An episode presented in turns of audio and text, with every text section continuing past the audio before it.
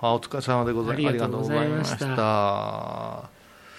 いやなんかね我々からするとこういうさんたちってどんなもの召し上がるのかなとか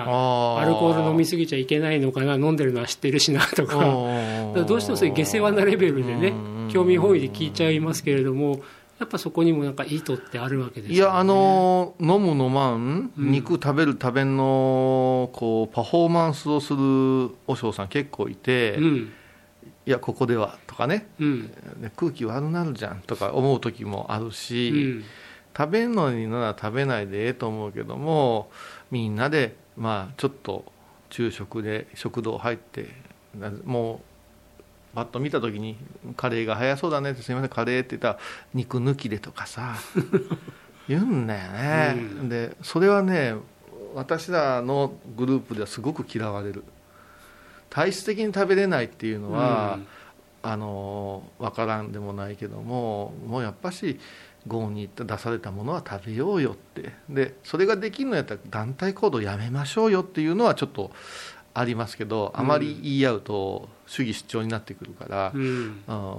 面倒くせえなと思いながら見ますけど、うん、それとやっぱし太りすぎると感覚は鈍くなっていくしなっていうのがあってね、うん、まあ、これは他でも喋ったから喋っていいと思うんですけど今から数年前に高野山でね、うん、あの1200年の大きな祭りがあったんですよね、うん、でこの高野山改装というお祭りで で私はあのその時の改装の布教師ということで、まあ、52時間ほどあるんですけど、まあ、トップバッターで代表でね、まあ、窓口ですよ柳沢さんとの仕事と似てますけどもいらっしゃいませやって案内したり法話をしたりする10日間ぐらいあったかな。そうしましたらねフランスのマダム集団が来ましてね。でまあ結局あの通訳の方も説明がしづらいということで「すいません和尚様」って手を挙げてくれて、でちょっといいですから20人ばかしをってでこの20人ばかしの真ん中に演座して真ん中座らされてね通訳されるんでもうめちゃくちゃ早口のフランス語で何言ってるかわからんなって。であなたはまだまだねって言ってますけどおいおい通訳おい正直すぎるぞと思って どういうことやって私だってもうね50の声が聞こえてるんだぞっていうような話をしたらいやあのまだまだ細い。もっとふくよかじゃないとってそれからね眼鏡をかけてないのはおかしいって言うんですよ、はあ。それからあとウォッチはっていうかウォッチははめませんよ。数珠でしょ、うん、って言って「うん、ノーウォッチ」とか言って。何やろうなと思ったらそのタブレット見せられましてね。日本のとある本山の法要の写真をダーッとしてきたら綺麗なもう絢爛豊かななあの中に全員太って 全員眼鏡かけてで全員結構なお時計してたんですよ。であのもう完全に彼女たちの話聞いて思ったんだけど相撲取りと勘違いしてるなと思ったんですけど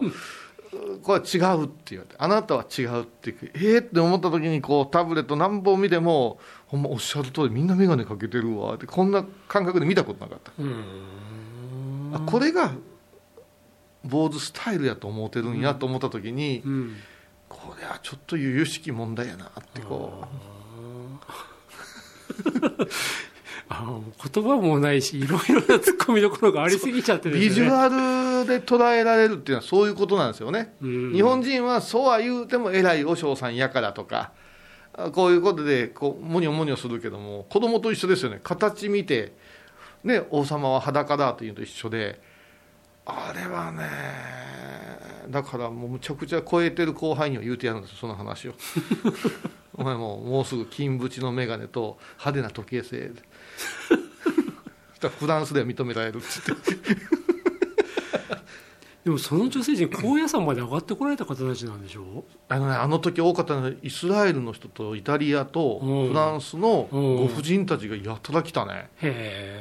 え。でもね高野山までね足を運ばれるんだったらねなんかもうちょっとそこのそこを勉強してほしいですよね。いやでもそれはね、うん、あの私も一生思ったんですけど、その通訳の人と喋ったんですけど、うん、やっぱし歌舞伎とか、相撲とか、あの芸者さん、の話がよく出るんですって、うん、えなんで？って言ったらやっぱし異文化なんですよねって、うんうん、だから残念ながら形から捉えるんですよ。色形から。それもなんか自分たちとは違う特徴を持った色形ですよね。そして私が出てきたら、うん、偽物ってルーキーって言われましたかね。それわびさびとか言っちゃえばいいいやもうもうあの言葉を失いまでもうもうええわ。こっちに入らんのやったらええわ。もうずっとルーキーでええわと思いましたけどそういうものってだから逆に考えた私たちが見てるフランス人、うん、イタリア人、うん。うん、ね変なとこ見てるのかも分かりませんよ。イタリアとか行くと日本の人はイタリアの男性みんなパンチェッタ・ジローラモだと思ってるんでしょってまず言われますからね。思ってますよ。みんなベスパ乗ってさジェラード食べてるっていう。まあね。そういうものの捉え方はそのちょっと強引ですけど、うん、絵とかもあるかもわからんですよね。いやいやありますよだから先入観とかね。油絵言っただけで日本人は油絵って言うもんね、うん、うんうんうん。だからあの本当にね先入観となんだろうな。だからうんここういうものだなんか自分が知ってるものを確認しに来るっていう人が多いから、うんうん、あのいろんなそこに情報があっても自分が思ってるイメージに沿った情報だけ抜き出す。っていうのはよくあったそれよく人間でもそうじゃないですか。話してても自分にとって都合のいいとこだけ聞いといてっていうのと、まあ、近いところありますけどね。あのー前回のそのコスチュームの話ですけど、うん、私あのすごく疲れるの美術館で疲れることがね、うん、あの人の格好が目に入ってきて、うん、絵が入ってこの時あるんですよ。特に団体のお客様で、はい、とある一定の方言を操るようなグループに出会ったりした時に、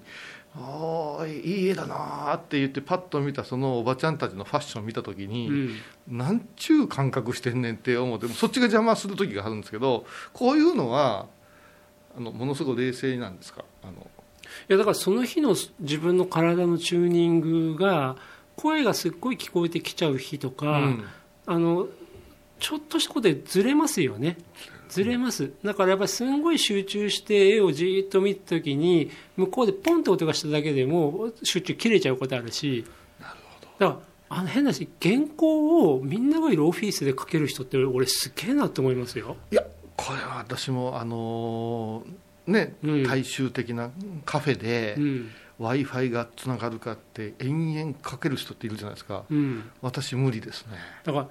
事務原稿は僕も書きます。事務原稿とか予算書とかそういうのは書けるけどやっぱり自分の言葉で書く文章はそれは書けないですね。あとね、うん、子供さんにお話をしてくださいの時に、最近気づいたんですけど、うん、まあ、修学旅行もそうでしょうけどお寺に来る子供さん子供会が連れてくる場合と、うん、学校が連れてくる場合があるんだけれども、うんうん、まあ、今子供会はあまり活動してないですけど昔ね、制服で来てくれたら話しやすいですよね。制服とか体操服とか、うん、みんな服が一緒？個性逆に個性が見れるんですよ、この男の子活発やなとか、この女の子ずっとメモ書いてるな。これ私服の色とりどりになってくると服装の個性にまず飲み込まれるというか、特にねお寺のようなねどちらかというとモノトーンなね、うん、和の雰囲気にはね統一いうのはええなって思う時があります。なるほどなそこはだから僕らちょっといろいろ違うパターンはあるな。ああそうですか。うん。まあ、おとなしく聞いてほしいなっていう願望が強いからでしょうけどね。ねていうかやっぱお寺さんで、うん、お寺さんで伝えるべきことを、うん、その今の小遊さんのやり方で伝えようと思ったら確かにその方が全然いいんだろうなと思うけど、僕らのそういう時もあるし、うん、逆にもう本当にシャッフルして混乱させてあそうかそうっていう時もあったりするからだから、うんと、何をどう伝えるという何をどう伝えるの組み合わせで本当に私服の集団がいい時と制服の集団がいい時と同じ制服の集団でも、うん、先生がきちっとまとめてるところがいいところと崩した方がいいところとその辺がなんか僕らいろいろあるから。もう一個だけ言うと先ほど言ったこう研ぎ澄ますとか感覚で、はい、お堂に入ってきてやたら寒いあちい言う人がいるんですよ。でまあダウンとかをダウンジャケットとか着てでも火の粉飛んだらプシュー言いますせっていう 危機感はというか、うん、せっかく来たんやったら体調良ければね、うん、このキリッとした空気をもう少し1枚少なめで感じてみたらどうですかっていうのはもういつもこの辺まで出てくるんです。しかしながら体調とかあ持病とかコンディションがあるからよう言わんのやけれども、なんかその辺っていうのが、やっぱりジャンバーコート着て拝む感覚と薄着で拝む感覚違うんじゃないかななんてあの主催する方は思いますね。うん、なんかもう人間は服を着て、家を入ってそこで自分の周りに自分にとって心地いい環境、温湿度とかを作っていくけれども、